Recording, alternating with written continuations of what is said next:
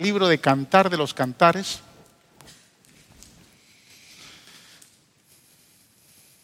Le invito a que busque el capítulo 2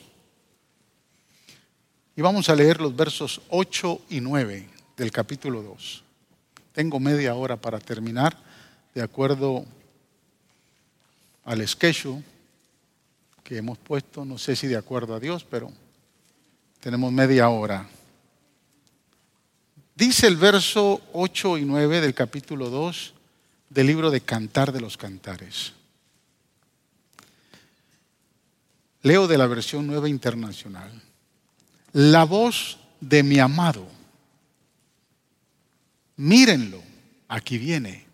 Observe que esas dos expresiones están en su Biblia con signo de admiración.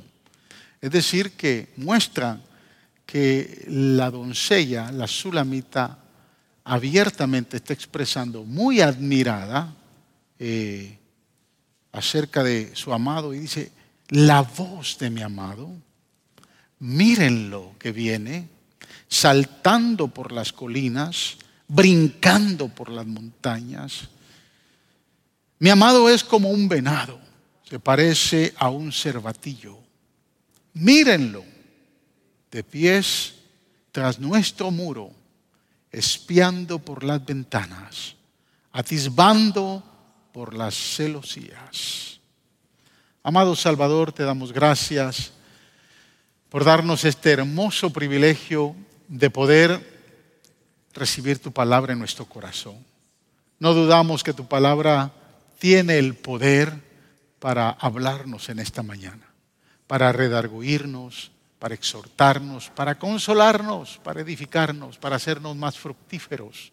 Por eso sometemos todo nuestro entendimiento, todo nuestro corazón, Señor, a tu palabra. Háblanos, Señor, desde tu corazón para poder entender tu voluntad. Y, Señor, que a través de esta palabra que vamos a predicar podamos ser motivados, podamos ser, Señor, movidos adorarte correctamente. Gracias, Padre. En el nombre de Jesús, toda la gloria te la damos a ti, amado Salvador. Amén y amén. Gloria a Dios. Tome asiento, amado. Mire, continuando con esta serie de, mensajes basados eh, en la inspiración del amor del rey Salomón, y de su amada doncella llamada Sulamita, nos encontramos en este segundo cántico. Le comenté hace 15 días que el Cantar de los Cantares tiene seis cánticos en ocho capítulos y el primer libro de Reyes, capítulo 4, nos enseña que Salomón escribió mil cinco cánticos, de los cuales seis están registrados en este libro.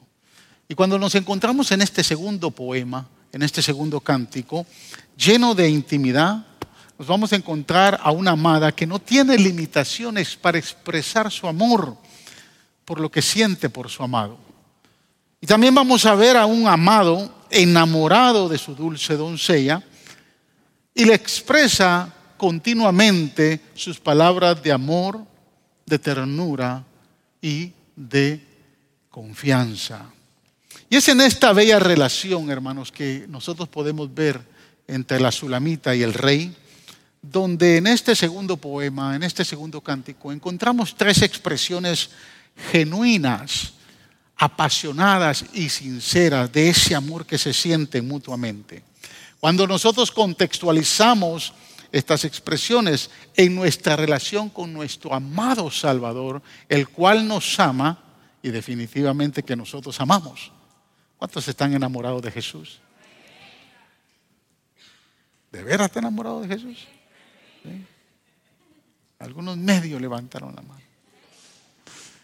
Pero cuando contextualizamos esta relación, hermanos, eh, con nuestro amado Salvador, nos invita a tener tres razones poderosas, tres razones verdaderas para poderlo adorar a Él. Y yo no sé, mi amado hermano, mi amada hermana, ¿qué le motiva a usted a adorar a Dios? ¿Qué lo mueve?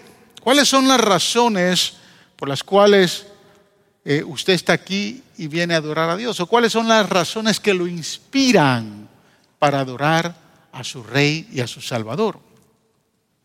¿Será el nuevo carro que acaba de comprar? ¿O será el aumento de salario que le acaban de dar que lo motiva a adorar a Dios? No sé, ¿no? Tal vez la sanidad de una enfermedad. O posiblemente la respuesta a una oración que por mucho tiempo usted venía orando y venía orando y no miraba. Y finalmente como que el Señor le respondió y usted dijo, wow, gloria a Dios. ¿Qué le motiva? ¿Cuáles son las razones que lo mueven día a día para algunos o domingo a domingo para otros para adorar a Dios? Yo no sé si usted continuamente alaba al Señor. El viernes cuando predicaba en la vigilia me gustaba una alabanza que mi esposa la cantaba hace muchos años. Yo se la escuché primero a una muchacha que era muy bonita, por cierto. No más bonita que ella, por Esa muchacha tenía una voz impresionante, ¿no? Eh, yo se la escuché a esa muchacha eh, y, y, en una alabanza bien, yo no recuerdo el título, yo no soy bueno para cantar, ni mucho menos para... Pero me recuerdo de algunas palabras de esa alabanza y, el día viernes le hablaba a los hermanos de esta alabanza, ¿no? Eh, una de las estrofas dice, el día que no te alabo, mi alma se me entristece, porque donde no hay alabanza, Dios no puede estar presente. Y, y me gustaba mucho esa alabanza porque dice, el día que no te alabo. ¿Cómo?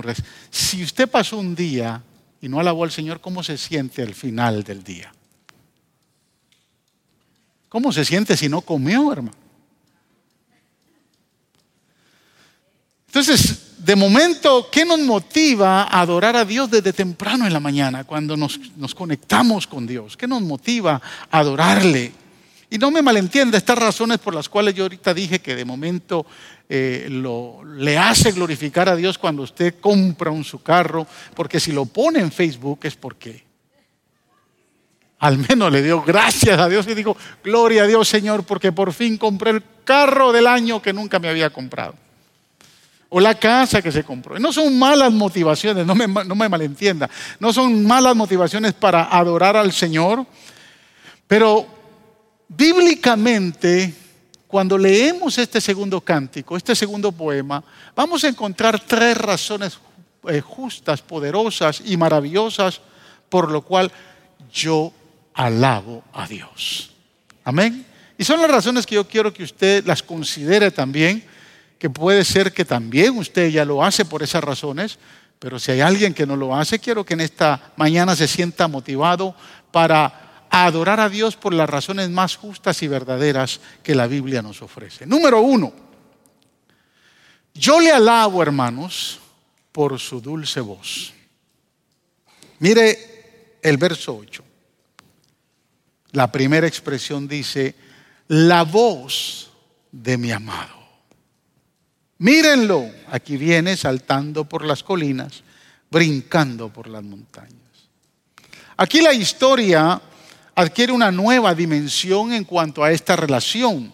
Después de una noche tal vez de espera entre el rey y su amada, la novia escucha la voz de su rey la voz de su pastor, la voz de su amado, antes de despuntar el alba. Pero escuche, hermanos, no es cualquier voz, porque no es la voz de la intimidación, no es la voz de la acusación, o sea, no es la voz del esposo que nos está acusando o de la esposa que nos está acusando continuamente. ¿La ha sentido? ¿La ha escuchado? Es que vos siempre sos así. Es que tú, por tu culpa. ¿La ha escuchado? No, aquí en Faro de Luz no se escucha. Pero no es esa voz, no es la voz de la acusación, ni la voz de la queja, ni mucho menos la voz del dolor, ni la voz del sufrimiento. Tampoco es la voz de la duda o del miedo. Ese no es el lenguaje de nuestro Salvador. Mucho menos la voz de la enfermedad, ni la voz de la tristeza, ni la voz de la muerte. Es una voz diferente.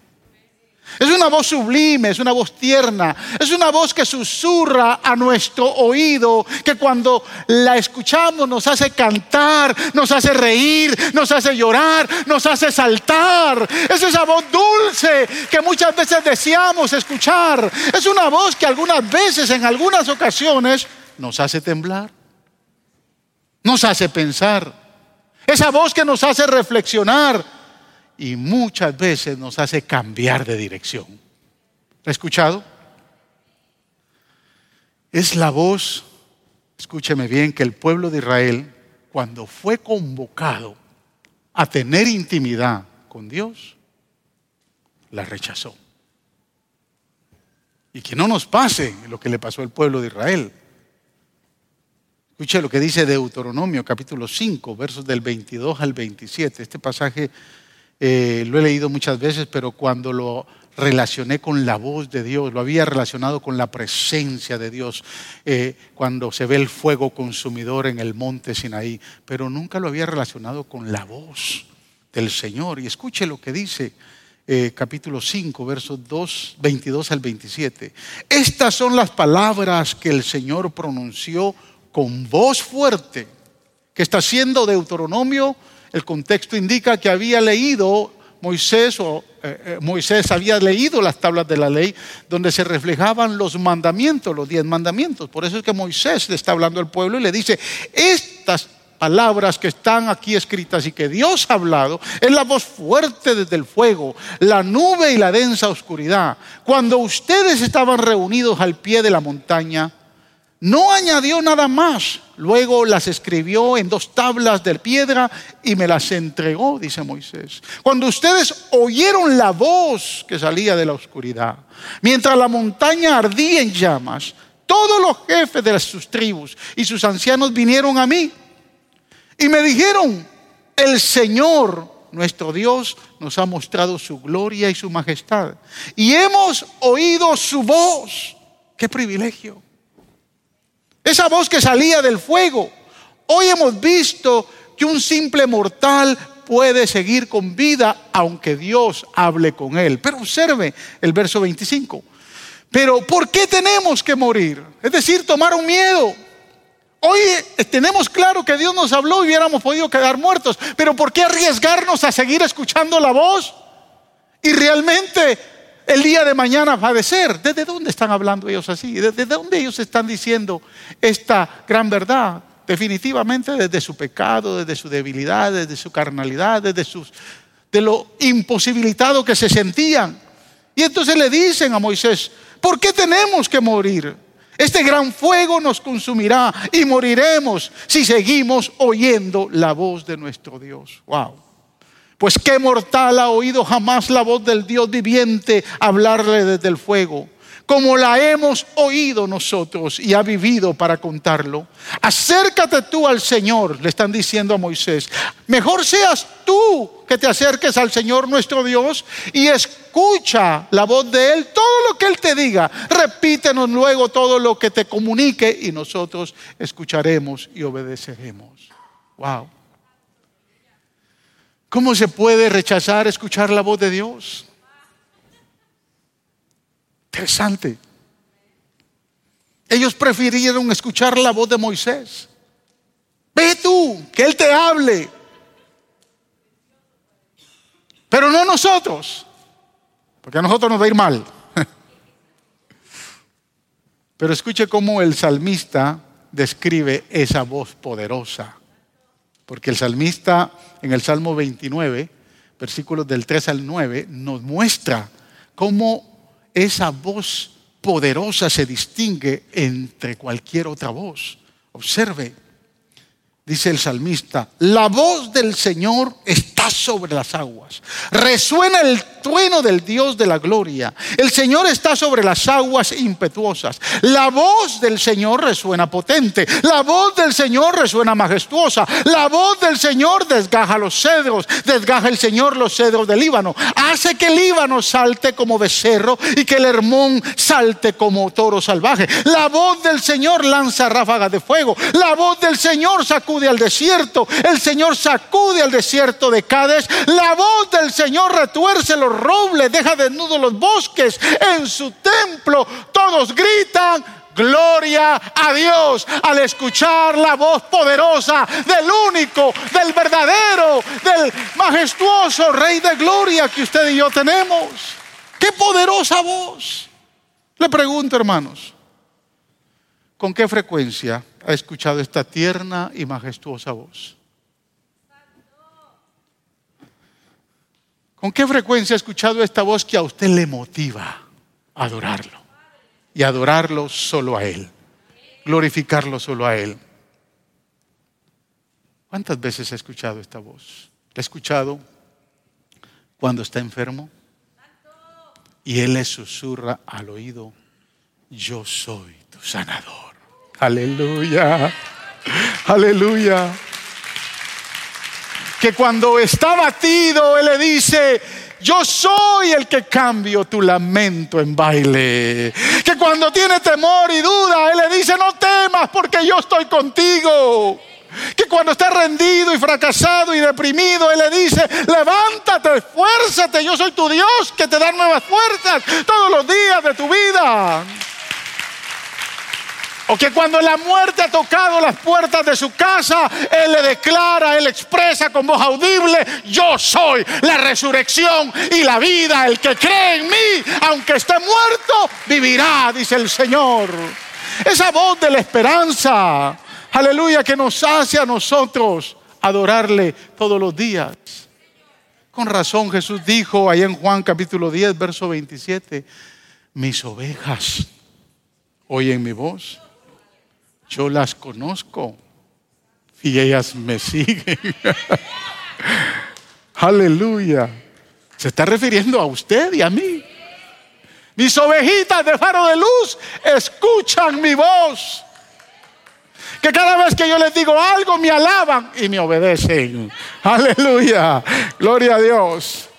Número dos. Yo no solo le alabo por escuchar su voz. Yo le alabo por su destreza y poder. Aleluya. Mire el verso 9. Mi amado es como un venado. Se parece a un cervatillo.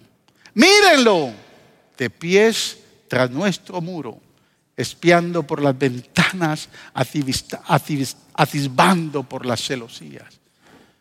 Me recuerda cuando estaba enamorado, o usted también. Cómo en los secretos usted se iba detrás, que los suegros no se dieran cuenta que usted había llegado a casa. ¿Se recuerda? Bueno, eso es solo para enamorados, solo para los que seguimos enamorados. Que de momento detrás de la puerta, cuando venía el viejo, usted se escondía y, y me decía, Linda, métete ahí, métete ahí para que no te vean. ¿A usted le pasó? ¿Te pasó, verdad, Lester? ¿O no te pasó?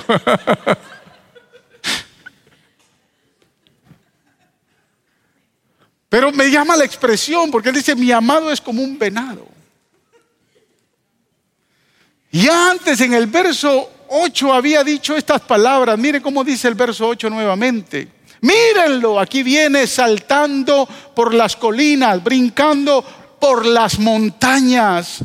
¿Sabe usted, hermano? Que las montañas y las colinas tienen una representación bíblica muy importante? Mire, mientras la sulamita está impactada por la voz de su amado, el amado se apresura saltando sobre las montañas y sobre las colinas. Y qué preciosa imagen. Qué linda imagen. Bíblicamente las montañas y las colinas, hermanos, a menudo tipifican, simbolizan problemas, luchas y dificultades. Por eso es que es duro subir una montaña. Si no vaya conmigo la próxima vez a un viaje misionero. No es nada fácil. Subir una montaña, no sé si hay alguno de los que está aquí que fue conmigo al monte Sinaí. Bueno, la hermana Ana, la hermana Ana subió hasta allá arriba. No es tan fácil subir hasta arriba, hermano. Ustedes, nosotros subimos en camello tres horas. Y no sé cómo llegamos, pero llegamos hasta ese lugar donde nos dieron un poquito de chocolate.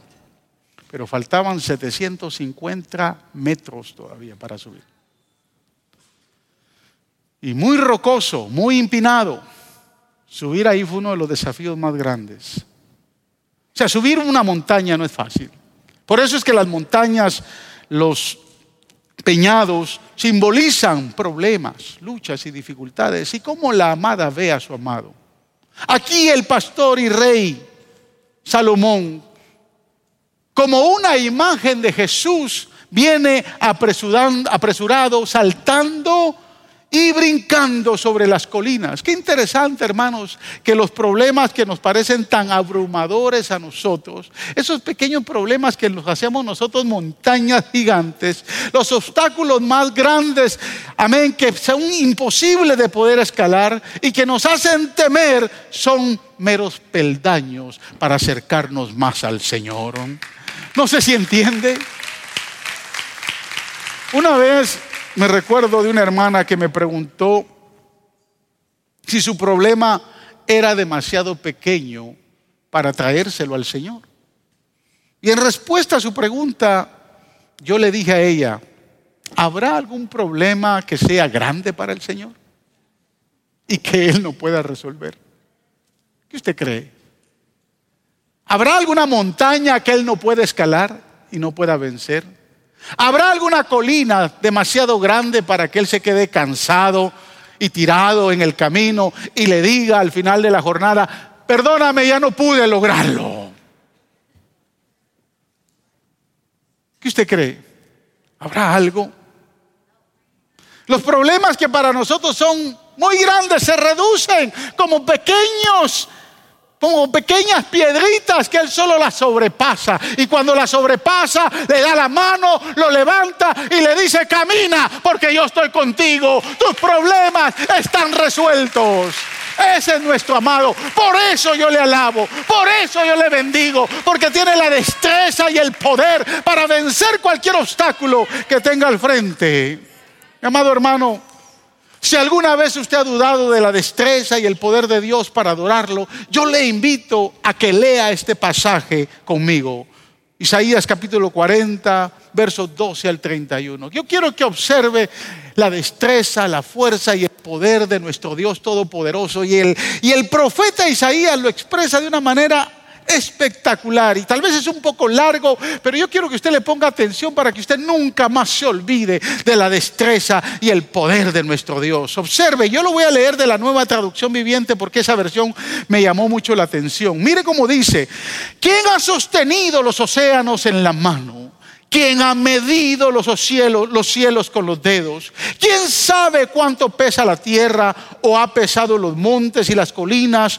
¿Es una balanza en una balanza? ¿Quién puede dar consejos al Espíritu del Señor? ¿Quién sabe lo suficiente para aconsejarlo o instruirlo? ¿Acaso el Señor alguna vez ha necesitado el consejo de alguien? ¿Necesita que se le instruya sobre lo que es bueno? ¿Le enseñó a alguien al Señor lo que es correcto o le mostró la senda de la justicia? No porque todas las naciones del mundo no son más que un grano de arena en el desierto. No, son más que una capa de polvo sobre la balanza. Él levanta el mundo entero como si fuera un grano de arena. Toda la madera de los bosques del Líbano y todos los animales del Líbano no serían suficientes para presentar una ofrenda quemada digna de nuestro Dios. Las naciones del mundo no valen nada para Él. Ante sus ojos cuentan menos que nada. Solo son un vacío y espuma. ¿Con quién podemos comparar? A nuestro Dios? ¿Qué imagen se puede encontrar que se le parezca? Se le puede comparar con un ídolo formado en un molde revestido de oro y decorado con cadenas de plata.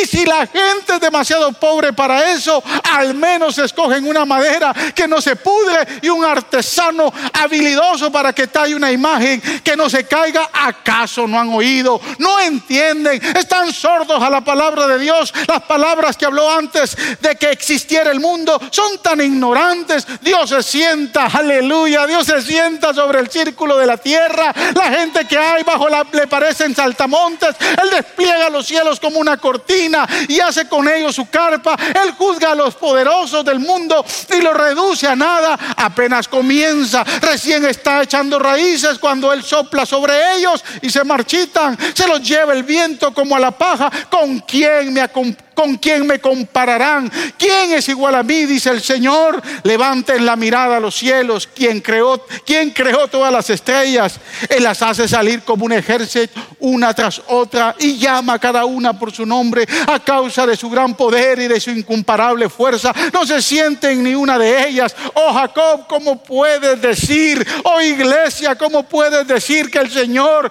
no ve tus dificultades? Oh Israel, ¿cómo puedes decir que Dios no toma en cuenta tus derechos. ¿Acaso nunca han oído, nunca han entendido? El Señor es el Dios eterno, el creador de toda la tierra. Él nunca se debilita ni se cansa. Nadie puede medir la profundidad de su entendimiento. Y escucha los versos 29 en adelante. Él da poder a los indefensos y fortaleza a los débiles. Hasta los jóvenes se debilitan y se cansan. Y los hombres jóvenes caen exhaustos. En cambio, en cambio, en cambio, usted y yo que confiamos en el Señor, encontraremos nuevas fuerzas, volaremos a lo alto como las águilas, correremos y no nos cansaremos, caminaremos y no desmayaremos, porque hay alguien que tiene poder y fuerza en su diestra para hacer prodigios, maravillas y grandezas. Ese es el Dios y por eso yo le alabo, por eso usted le alaba Aleluya. Gloria al Todopoderoso. Aleluya. Y por último, para terminar, yo le alabo porque me admira y me esconde en su presencia. Aleluya. Gloria al Señor. Mire cómo dice el verso 14 paloma mía. Aleluya. Qué lindo es su Dios, hermano. Cómo Él se expresa. Si el esposo le dice, mi vieja, Él le dice, paloma mía. Aleluya. Cómo Él le admira, hermanos. Paloma mía que te escondes en las grietas de las rocas, en las hendiduras de las montañas muéstrame tu rostro, déjame oír tu voz, pues tu voz es placentera y hermoso tu semblante. Aleluya. Parece que en el juego íntimo de amor entre el rey y la sulamita, ella se esconde entre las hendiduras de la roca cuando escucha esa expresión, paloma mía. Gloria a Dios. Escucha, amado. El Señor usa una expresión muy especial. Paloma mía. Las palomas son emblemáticas por su hermosura, por su Espíritu Santo, por su Espíritu manso. Y las palomas tipifican a la tercera persona de la divinidad, que es el Espíritu Santo. Palomas son emblemáticas por los mensajes de paz que vienen de parte de Dios a los pecadores. Como la paloma que usó Noé con la hoja de olivo en su pico, dando a entender que el diluvio de la ira del Todopoderoso había cesado. Las palomas son emblemáticas por la timidez, porque huye con temor del pecado y de sí misma a la herida de la roca de la eternidad. son emblemáticas por su mansa simplicidad. Por eso es que le dice a usted, paloma mía. Pero el amado ve a esa paloma escondida entre la hendidura de la roca, entre la hendidura de la peña. Y le dice, déjame ver tu rostro y déjame escuchar tu voz. Y esto nos recuerda nuevamente a Moisés, que se recuerda que deseaba ver, ahí en el capítulo 33, deseó ver la presencia de la gloria del Todopoderoso, ver la realidad de Dios. Y el Señor respondiendo a esa petición le dice, ningún hombre puede verme y vivir. Pero te diré lo que haré. Escóndete en la hendidura de la peña. Dios manda a Moisés a esconderlo. Cuando usted sube al monte Sinaí, usted va a encontrar que hay un solo lugar que tiene una hendidura y que legítimamente cabe una persona. Posiblemente los eh, del área, los beduinos del área, dicen que esa es la hendidura donde Moisés se escondió. Porque él quería, él quería ver la presencia. Y Dios le dice, métete en la hendidura de la roca. Voy a tapar con mi mano cuando yo pase. Y nomás yo pase, la voy a retirar y entonces vas a ver mis espaldas. Otra versión que dice, vas a ver mi resplandor solo con mi misericordia. Mire, hermanos, la única forma que podemos nosotros ver a Dios, contemplarlo a Él, caminar con Él y tener comunión con Él, es que así como Moisés estemos escondidos en la hendidura de la roca, esa roca eterna que es nuestro Salvador, esa roca eterna que es figura de Cristo, esa roca eterna que nos da seguridad, esa roca eterna que nos refugia, esa roca eterna que nos abraza, esa roca eterna que solo nos permite contemplar su gloria y que cuando usted está metido y refugiado en esa gloria, en esa roca, usted entonces entonces puede adorarle porque entiende que Él es el Dios de su salvación. Madre iglesia, somos hermosos, no porque somos, sino porque estamos escondidos en la roca. Salomón nunca ve a la sulamita, no ve su, su tez morena, no le ve sus defectos físicos. Y cuando está metida en la roca, le dice, déjame ver solo tu rostro y déjame escuchar tu voz. Paloma mía, déjame escuchar tu voz, porque anhelo escuchar que me alabas. Mire, así como nosotros anhelamos escuchar la voz de Dios, Dios también anhela escuchar su voz. Y metidos en la roca que nos cubre la suciedad, que nos cubre nuestra debilidad, que nos cubre nuestras faltas y nuestros pecados, entonces nosotros podemos adorarle. Mientras los muchachos van pasando. Por eso es que usted, metido en la roca, puede decir con absoluta certeza y con absoluta integridad, no soy atractivo, soy débil, tengo faltas, tengo debilidades, pero para Él yo soy paloma. Yo soy atractivo. Yo soy espiritualmente hermoso porque estoy escondido en la roca que es mi Salvador, que es Cristo Jesús, rodeado y cubierto de justicia. Y aunque en nosotros no mora el bien, aunque seamos y nos consideremos inmundos pecadores, mas sin embargo, metidos en la roca, somos la paloma amada. Paloma mía. No se le olvide